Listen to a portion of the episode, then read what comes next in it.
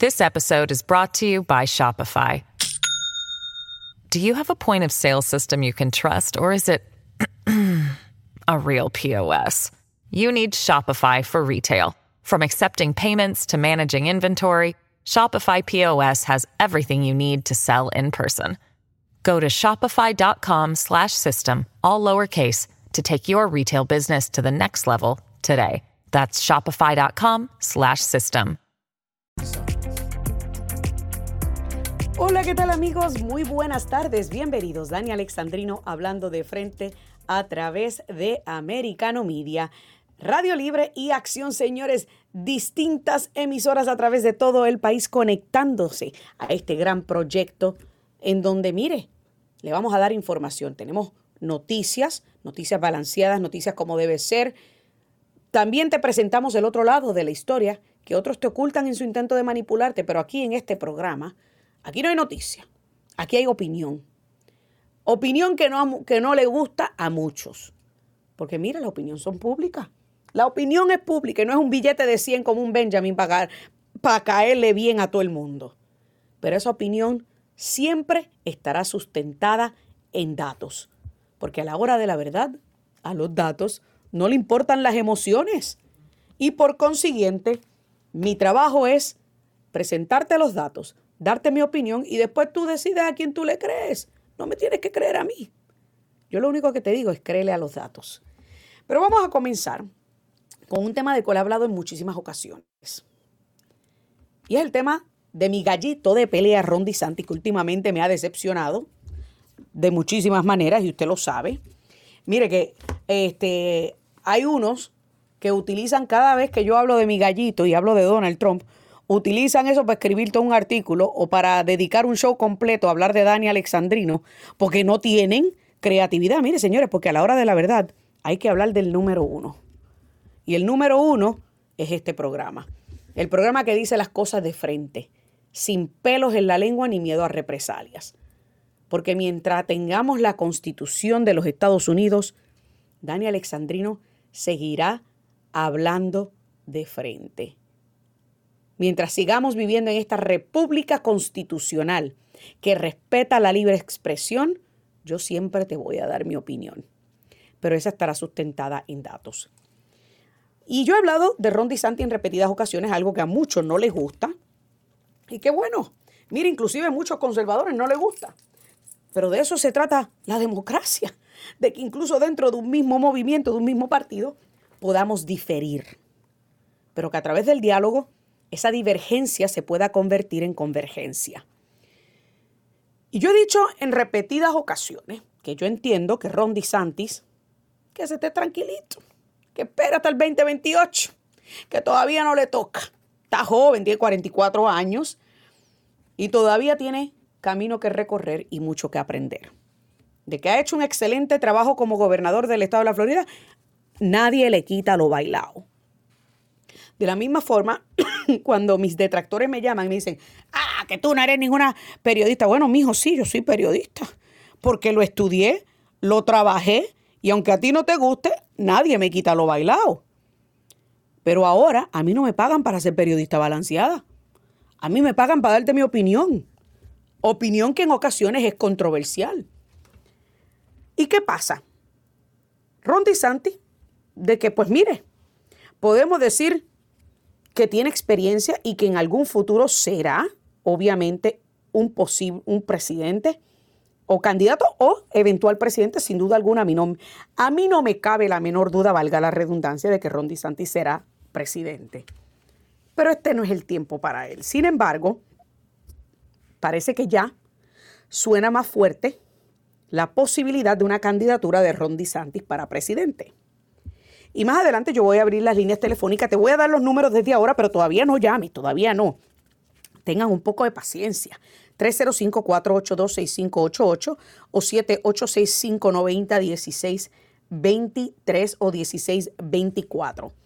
Porque yo quiero saber qué ustedes opinan sobre una posible candidatura presidencial de Ron DeSantis.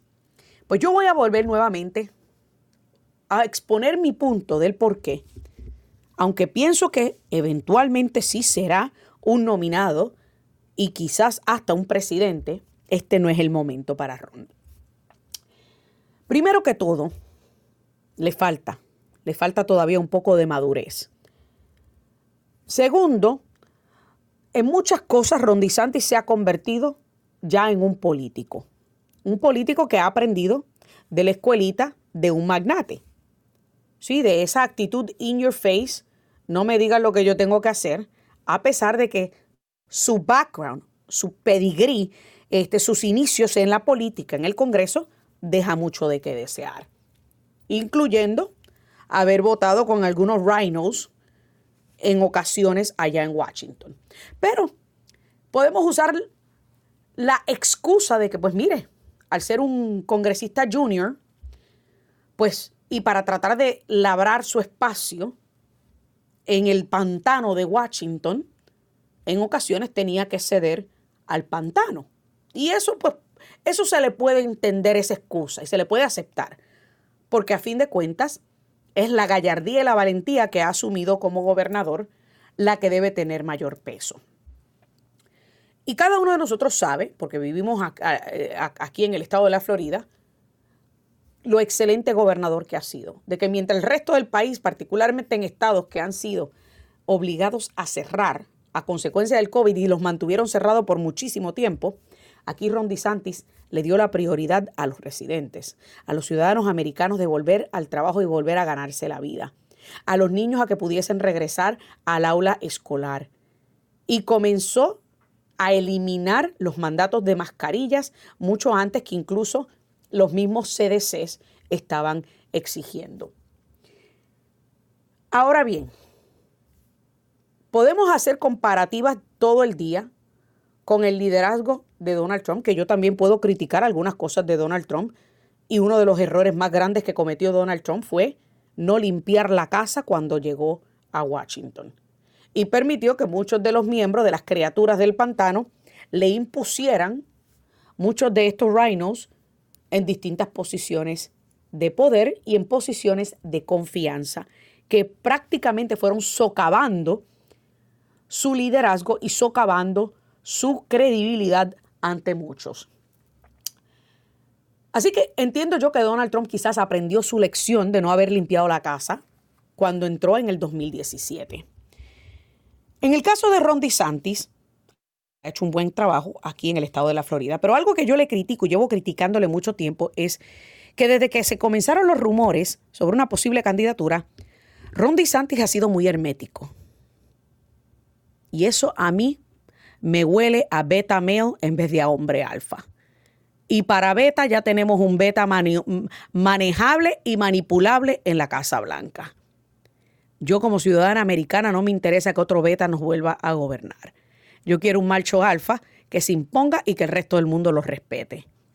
O incluso no tiene que ser macho, si es una mujer alfa con liderazgo y con mucho ímpetu y que se da a respetar, igual que sea alfa, porque incluso yo no sé si usted sabe del reino animal o sabe de conducta de perros, pero entre los perros un alfa puede ser una hembra, porque el líder alfa nace líder, no se hace.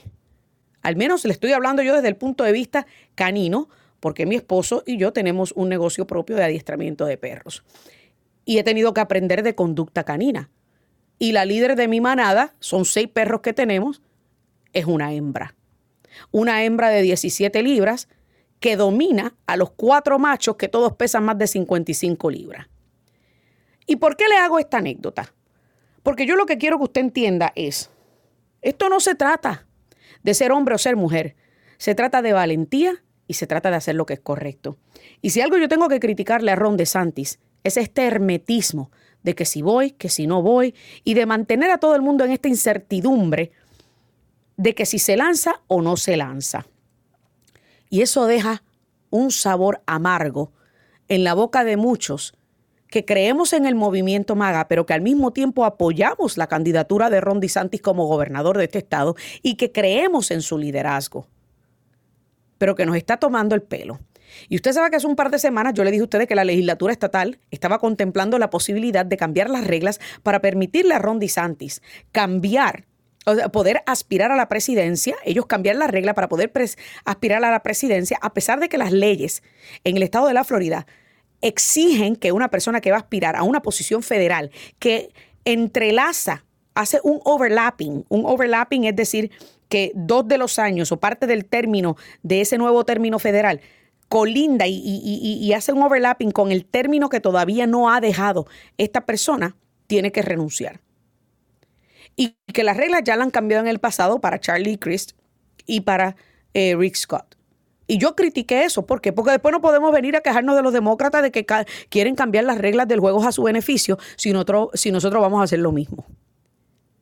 Así que si Ron DeSantis tiene la valentía, tiene el coraje y tiene el ímpetu para ser presidente, pues también tiene que aprender a perder. Y eso significa que también tiene que jugar por las reglas existentes. No puede pretender que le vengan a cambiar las reglas. Ah, pues no, por si acaso no me dan la nominación, pues quedarme como gobernador, no, mijito. Y eso usted lo sabe que yo se lo he criticado. Y que quede claro que yo voté por Ron DeSantis en dos ocasiones y votaría por él nuevamente. Pero en este momento considero yo que ha estado jugando a beneficio de él y no a beneficio del pueblo. Tengo que hacer una pausa, no se mueva, que ya volvemos con más. Daniel Alexandrino hablando de frente aquí. A This episode is brought to you by Shopify. Do you have a point of sale system you can trust or is it a real POS? You need Shopify for retail. From accepting payments to managing inventory, Shopify POS has everything you need to sell in person. Go to shopify.com/system all lowercase to take your retail business to the next level today. That's shopify.com/system. A través de Americano.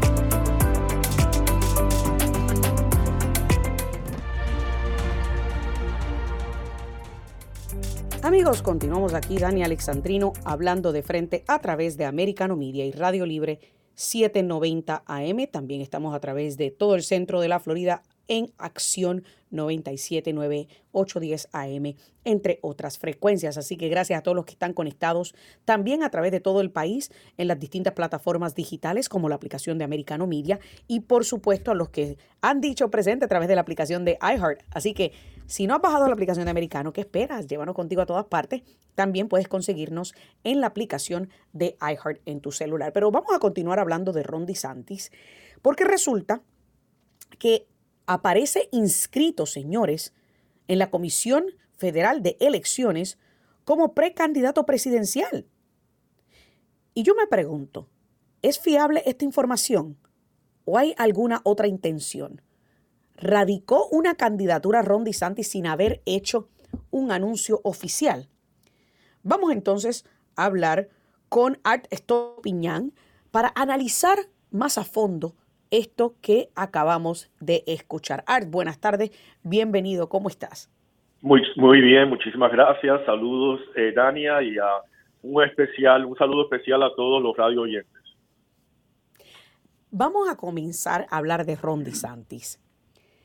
¿Escuchaste lo que dije? Que aparece una precandidatura en la Comisión Federal de Elecciones. ¿Es fiable esto? Porque usualmente el candidato hace un anuncio primero y luego radica una candidatura. ¿Podemos confiar en esto o esto se ha hecho con alguna otra intención? Tu punto de vista. Bueno, pues eh, yo creo que es bueno preguntarle a él o a las personas de la, de la prensa, a la claro, claro. Dania, pero yo, yo no, no, no sé cuál sería la estrategia. Una vez que un candidato se inscribe y es calificado como candidato, ah, claro que el precandidato no quiere decir candidato, eh, tiene una, unas eh, estipulaciones eh, que tienen que cumplir con la ley. por ejemplo, para recaudar fondos hay reportes que hay que, hay que completar. Y también en este momento él está recaudando fondos, pero no como candidato presidencial, es decir, él puede continuar recibiendo fondos para cualquier tipo de campaña y después esos fondos los transfiere para eh, la campaña presidencial si así lo va a hacer. Y aquellas personas que le, que, le, que le contribuyeron para esa otra campaña pueden contribuir ahora con nuevos límites para la campaña presidencial. Así que eso es una estrategia que muchos políticos utilizan. Pero yo me pregunto, ¿cuál es el temor de salir una vez y por todas a descartar todos los rumores y decir, sí, voy a aspirar, no, no voy a aspirar, porque por ejemplo la semana pasada el senador de Carolina del Sur, eh, Tim Scott, anunció, hizo un anuncio público que está constituyendo un comité de, de búsqueda, ¿verdad? Eh, para poder contemplar la posibilidad de una candidatura presidencial. O sea, que por él ni siquiera dijo, voy a aspirar a la presidencia, dijo, voy a hacer un comité a research, o sea, de, de, de, búsqueda para ver cuáles probabilidades yo tengo. ¿Por qué no podemos escuchar eso de Ron DeSantis? Bueno, también quizás, eh, Dania, puede ver un aspecto político, como todos sabemos, en las, en las encuestas, últimamente el expresidente Trump está por los cincuenta y pico eh, de porcentaje de apoyo de los republicanos eh, que han sido encuestados. Entonces, quizás, no sé, eh, no es la, el tiempo óptimo para poder decir, mira, yo me estoy apostulando y en la última encuesta que realicé tengo el X por ciento del apoyo de los votantes republicanos. Eso también puede ser una consideración, una consideración política en este caso. ¿Crees tú también que tenga algo que ver con las, las, leyes del estado de la Florida? Que dicho sea de paso, hace un par de semanas yo hablé de esto en mi programa.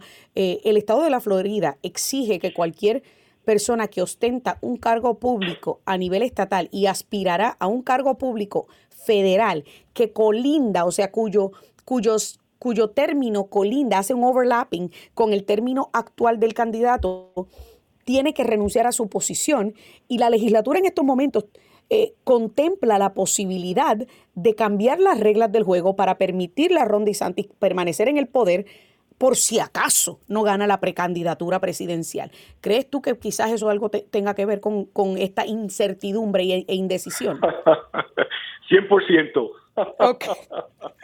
No, yo tengo que preguntar, ¿verdad? Porque mira, yo, yo estoy al tanto de lo que está pasando, el chisme, el chisme. Así es. Así es, usted, usted siempre da la noticia. Usted siempre está dando la noticia, así es. Efectivamente.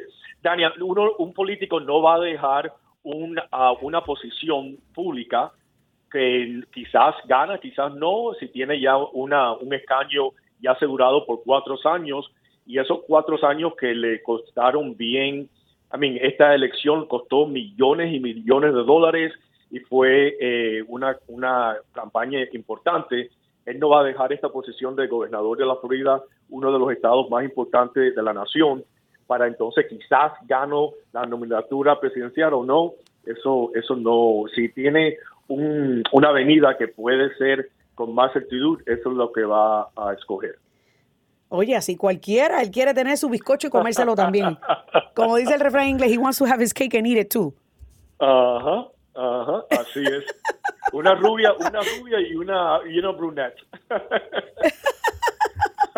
Oye, pero entonces, eso, eso no, no, está cómico y nos reímos, pero a, a, la hora de la verdad es lo que está haciendo, está jugando a la política.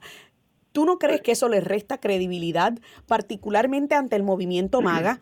Que Ron DeSantis se ha ganado el movimiento MAGA, pero hay muchos dentro de ese movimiento MAGA, o sea, de, de los que apoyan a Donald Trump, que están molestos con Don, con don Ron DeSantis por esta incertidumbre. ¿Tú no crees que eso le arruina a él la posibilidad de ganarse a ese grupo, a esa gente, de cara a una posible candidatura en el 2028?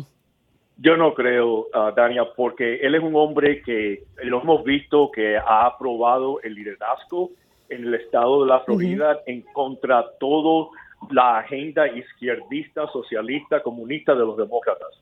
Así que yo creo que él es un hombre que está bien citado, está bien claro en cómo eh, ser un líder del conservador MAGA, de, conserva de los conservadores, y yo creo que él está eh, eh, viendo cuál es su opción mejor. Es como si un presidente de una corporación le ofrecen una posición, pero hay una corporación mucho más grande que él también le ofrece la presidencia.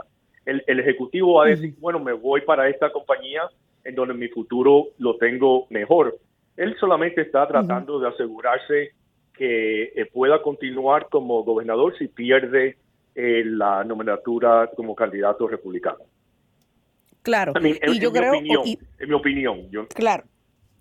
En mi opinión, y esta es mi opinión, yo sé, y eso es lo bueno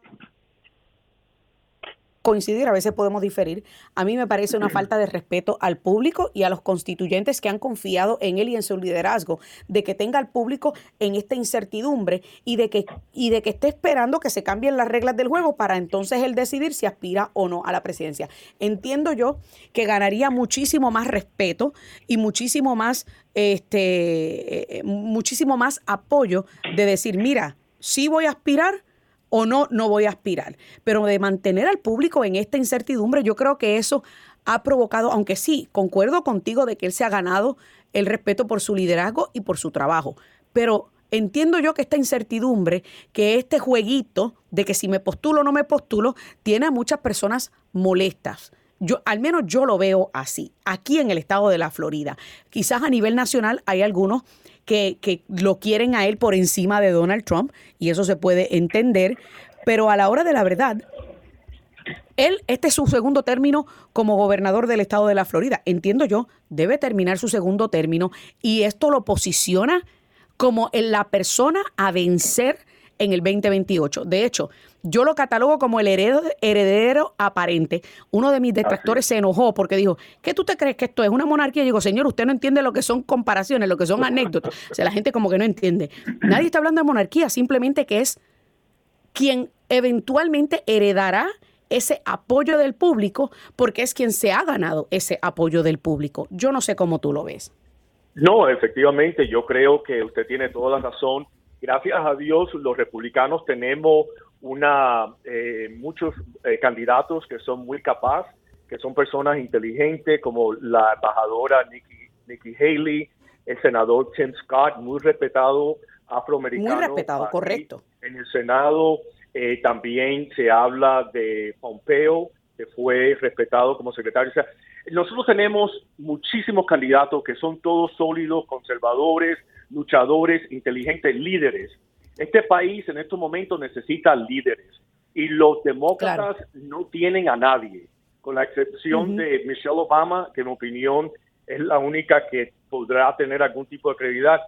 Joe Biden, eh, vemos que en otros países como Arabia Saudita están haciendo programas riéndose de él, porque él hay veces que se pierde después que tiene que eh, terminar un, discurso y se pierde en el escenario la credibilidad de los Estados Unidos está en juego y el Partido Republicano es el que la va a registrar. Claro. Art, me están diciendo que nos tenemos que ir. Muchísimas gracias por tu tiempo, muchísimas gracias por esa, ese análisis. Vamos a ver qué va a pasar con todo esto de Ron DeSantis. Amigos, hacemos una pausa y ya volvemos.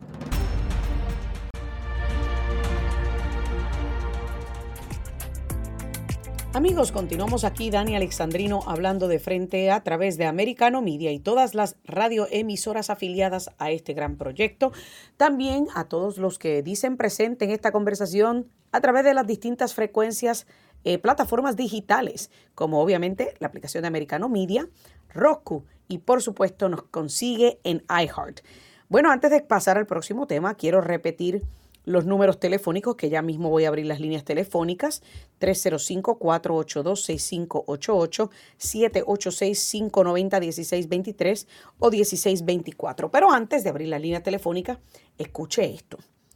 ¿Cuántos de ustedes se acuerdan que luego de las elecciones del 20, y yo sé que Miriam Minions va a anotar esto porque ya mismo van a escribir de esto, Señores, mire, yo me sé hasta todo. No ha pasado ni una sola semana que yo no he formado parte de, eh, lo que Miriam Minions escribe. Pero bueno, gracias.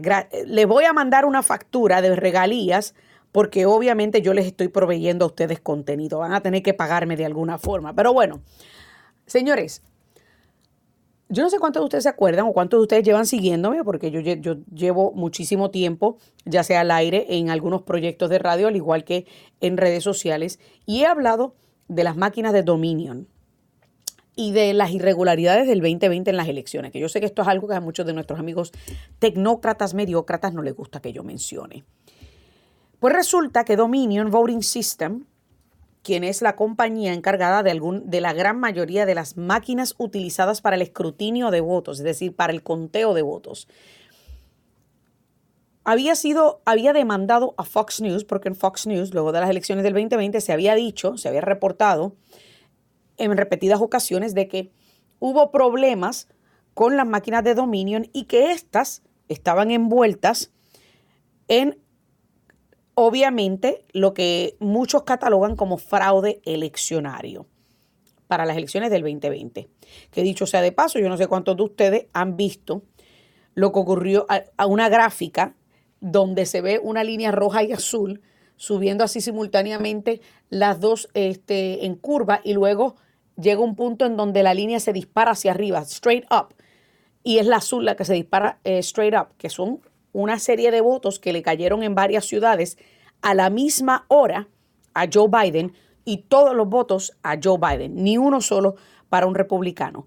Que cuando usted evalúa las posibilidades de que esto suceda eh, eh, usando códigos matemáticos, señores, las posibilidades son casi escasas. Y eso yo lo hablé incluso puse audio de un experto en sistemas eh, de computadora y un experto en muchas de estas cosas que de hecho lo, este, algunos de, los que eh, de los de los que presentaron demandas por parte de los republicanos utilizaron eh, la evaluación de este señor que es de Harvard School, de Harvard University. que ahora mismo no recuerdo el nombre, pero yo, yo utilicé algunos de sus sonidos en alguno de mis programas. ¿Y el por qué le hago este recuento? Pues porque Dominion Voting System luego demandó a Fox News por difamación, por obviamente tener al aire varias personas que estaban reportando fraude eleccionario asociado a alguna de sus máquinas. Vuelvo y repito, señores, en el día de ayer un juez determinó que se posponía por unas 24 horas este, este, esta demanda que se suponía que obviamente comenzara en el día de hoy por unos 1.6 mil millones de dólares. O sea, Body eh, Dominion está demandando a Fox News por 1.6 mil millones de dólares.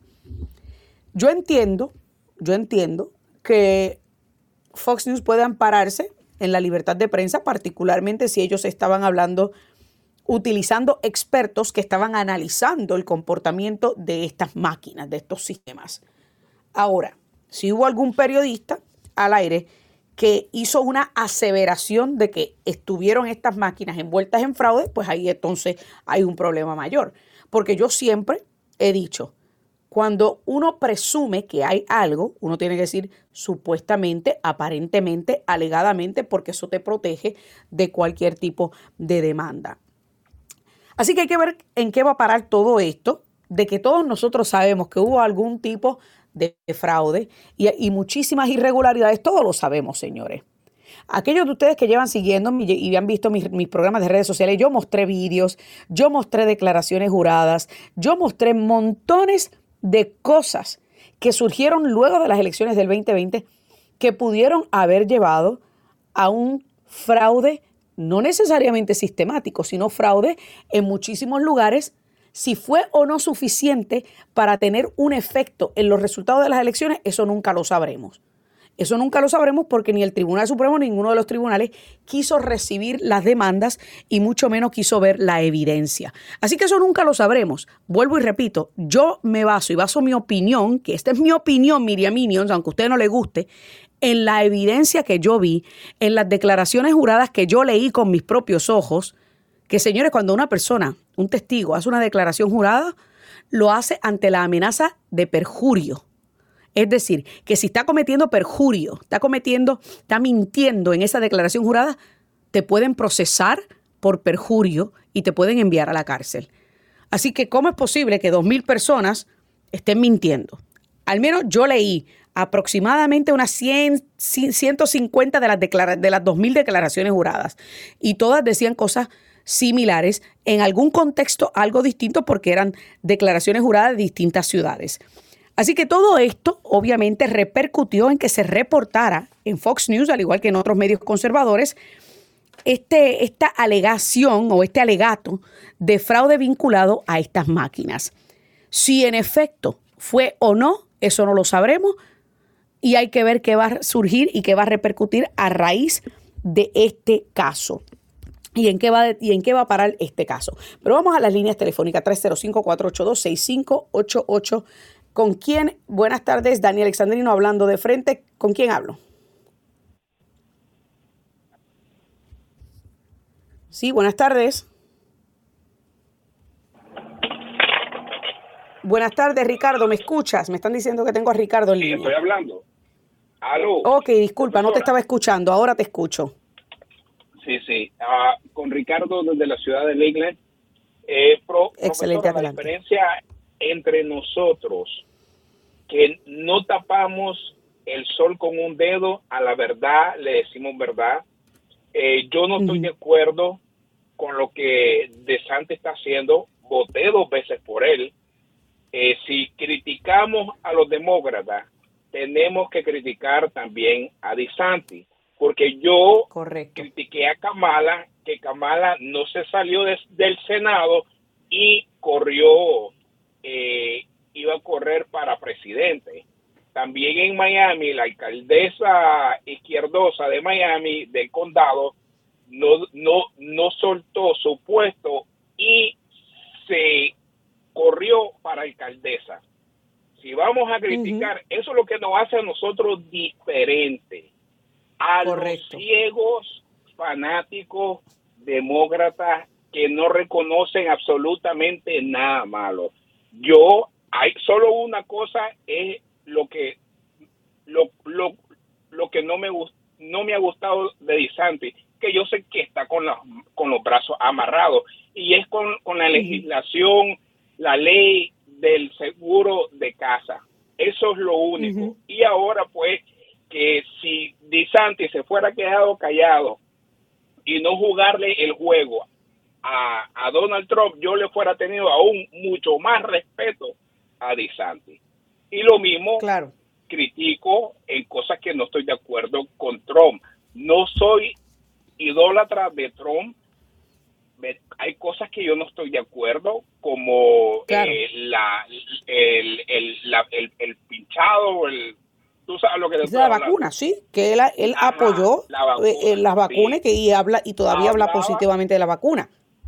Hablaba como un salesman, pharmaceutical salesman. Eso yo se lo critico. Correcto. Y yo también mí, se lo critico, verdad, estamos de acuerdo en eso.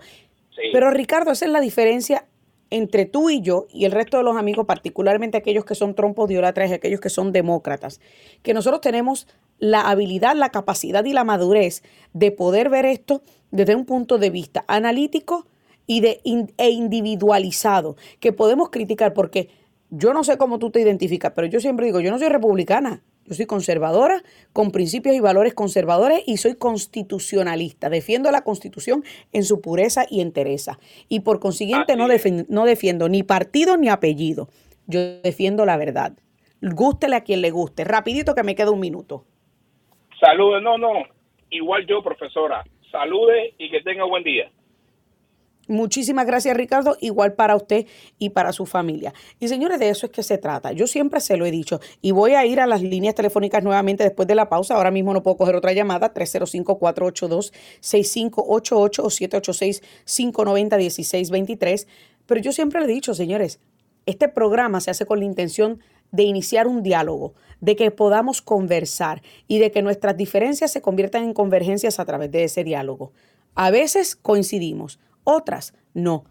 Pero gracias a eso vivimos en una república constitucional donde la libertad de expresión está protegida por la Constitución. Hacemos una breve pausa y ya regresamos con la recta final del programa.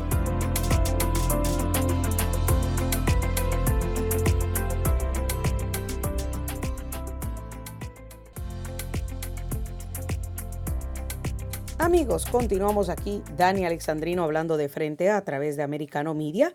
Estamos ya en la recta final del programa. Quiero abrir el segmento 305-482-6588, 786-590-1623 o 786-590-1624 para los que quieran llamar y comentar sobre cualquiera de los temas que hemos discutido aquí en este programa, particularmente el tema de Ron DeSantis, que yo sé que ese es un tema que básicamente le, este, le causa mucha pasión a mucha gente. Pero señores, mire, yo no sé cuántos de ustedes han visto vídeos de un prácticamente un salpafuera. Así como yo le puedo, es lo único que yo puedo describir, es un salpafuera. Y es como decenas y decenas de adolescentes prácticamente hicieron caos y fiesta en la ciudad de Chicago. Resulta que estos muchachitos fueron en lo que se llama un violent rampage en downtown Chicago el sábado, donde dos personas recibieron impactos de bala y que prácticamente dejó al alcalde electo Brandon Johnson en una posición de tener que defender a los teenagers, diciendo que no debemos demonizar a los teenagers. ¿Y, qué, vamos a hacer? Aplaudirle el que estén destruyendo la ciudad. Ay, señores, pero esto es para que usted vea cómo estos izquierdistas prácticamente son flojos con el crimen. De hecho, recientemente vi un vídeo del verdugo Andrew Cuomo, ya usted sabe, el ex gobernador del estado de Nueva York, responsable de haber enviado a miles de viejitos a su muerte durante la pandemia del COVID, criticar precisamente estas políticas de la extrema izquierda, de los progressives dentro del Partido Demócrata, porque son flojos con la criminalidad y porque precisamente entiende cómo, o al menos dice cómo, que esto a quien termina afectando más es a otras minorías. Es lo que yo siempre le he dicho a ustedes.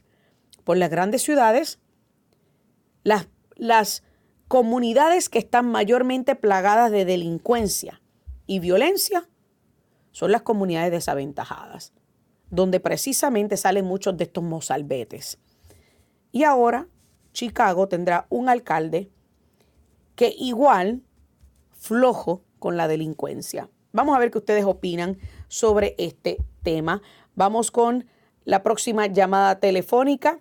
Buenas tardes, Jorge, desde Tampa. Adelante. Ah, ¿Qué tal, Diana? Buenas tardes. Eh, mira, mi opinión es acerca, acerca de Ron, Ron de Sánchez. Dígame. Eh, bueno, yo como tú y como mucha gente, caramba, no sabe acerca nada de su decisión de él, de si se va a lanzar o no se va a lanzar, es algo ambiguo y él está haciendo algo muy malo realmente para el Partido Republicano. Por eso es que los demócratas se aprovechan de eso, de esa ah, falta de seriedad, ¿me entiende?, de parte de él. Te lo digo desde ya, mi voto va para Trump. Yo voté para Trump en el primero, en el segundo y ahora voy a votar por él. No es que yo sea un trompista, sino que no hay nadie actualmente. Trump, uh, Ron DeSantis eh, es un buen gobernador, sí, no cabe duda, pero él es ambiguo, no sabe o no sé quién lo está manejando, quién lo está aconsejando.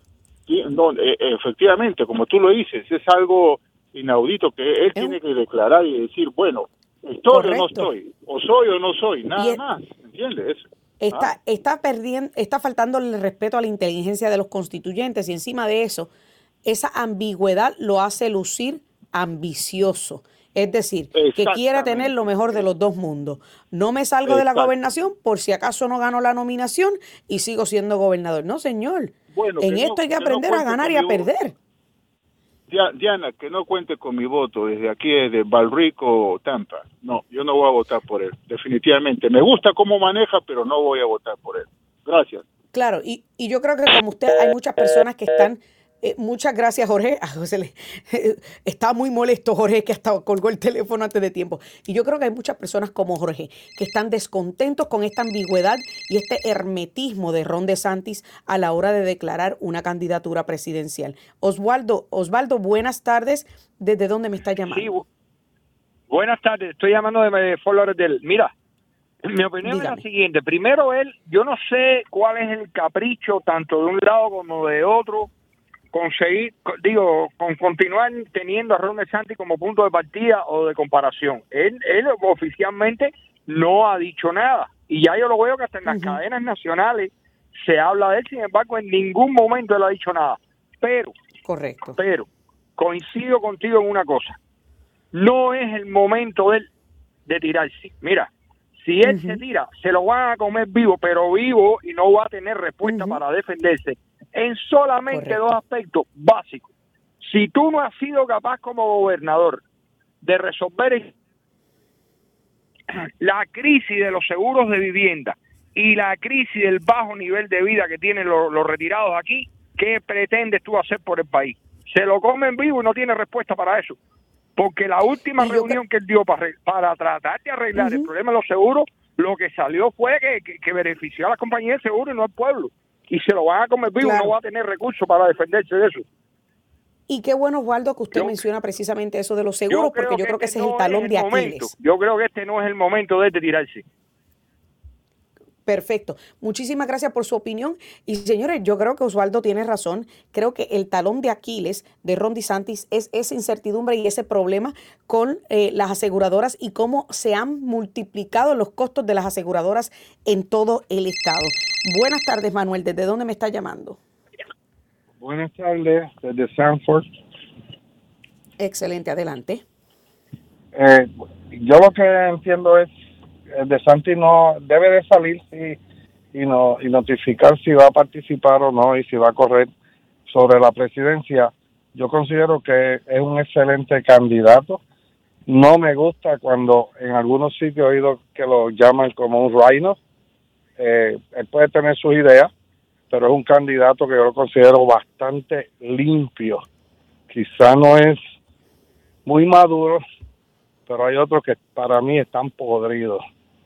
Y yo entiendo que el hombre tiene la capacidad, ha hecho un buen trabajo en la Florida y se merece esa oportunidad. O sea, no entiendo por qué tenemos que coger un candidato que está teniendo unos problemas, porque no lo podemos negar, tiene unos problemas serios unos problemas legales mientras tenemos a esta persona, estoy en desacuerdo con el caballero, en el Partido Republicano hay otros candidatos buenos, no como el Partido Demócrata. No entiendo por qué tenemos que irnos con una persona que perdió el voto electoral en la primera elección que participó de presidente, aunque ganó por los votos electorales, y perdió las elecciones. El voto popular, ocasión que El voto popular, pero, pero usted sabe que, y usted, y usted tiene razón, caballero, pero déjeme explicarle. Gracias a que somos una república constitucional, de una federación de estados soberanos, nuestro sistema eleccionario se basa en el colegio electoral, no se basa en el voto popular. Y gracias a que se basa en el, en el colegio electoral es que hemos podido ser libres por más de 240 años y no hemos caído en dictaduras, porque precisamente se le otorga a las ciudades de menos densidad poblacional tener equidad de peso a la hora de elegir nuestro presidente. Así que yo estoy completamente de acuerdo con el sistema electoral. Usted parece no estar de acuerdo con el sistema electoral. Porque si vamos a hablar de quienes han perdido el voto popular, podemos hablar de que, de que eh, Hillary Clinton también perdió el voto popular en el 2008 contra este, eh, Barack Hussein Obama. Sin embargo, fueron los este, delegados los que le otorgaron la nominación a Barack Hussein Obama. Así que podemos hablar largo y tendido del sistema electoral, caballero, porque aquí, mire, eso yo le garantizo a usted que usted no me lo va a ganar a mí. La realidad del caso es que quien tiene el apoyo en estos momentos, según todas las encuestas, del electorado, es decir, del público, de la, de la gente que acude a las urnas a votar, es Donald Trump. Y de que Donald Trump ha sido perseguido por esta administración y por los demócratas por los pasados seis años, eso tampoco es ningún secreto. Y yo creo que la mayoría de la gente que tiene dos ojos de frente lo puede ver y lo puede analizar. Ahora, de que Ron DeSantis sea o no un rhino, eso queda de verse es la opinión de muchísimas otras personas y tienen derecho a ella. Muchísimas gracias a cada uno de ustedes por decir presente en esta conversación. Que Dios me los bendiga y hasta la próxima.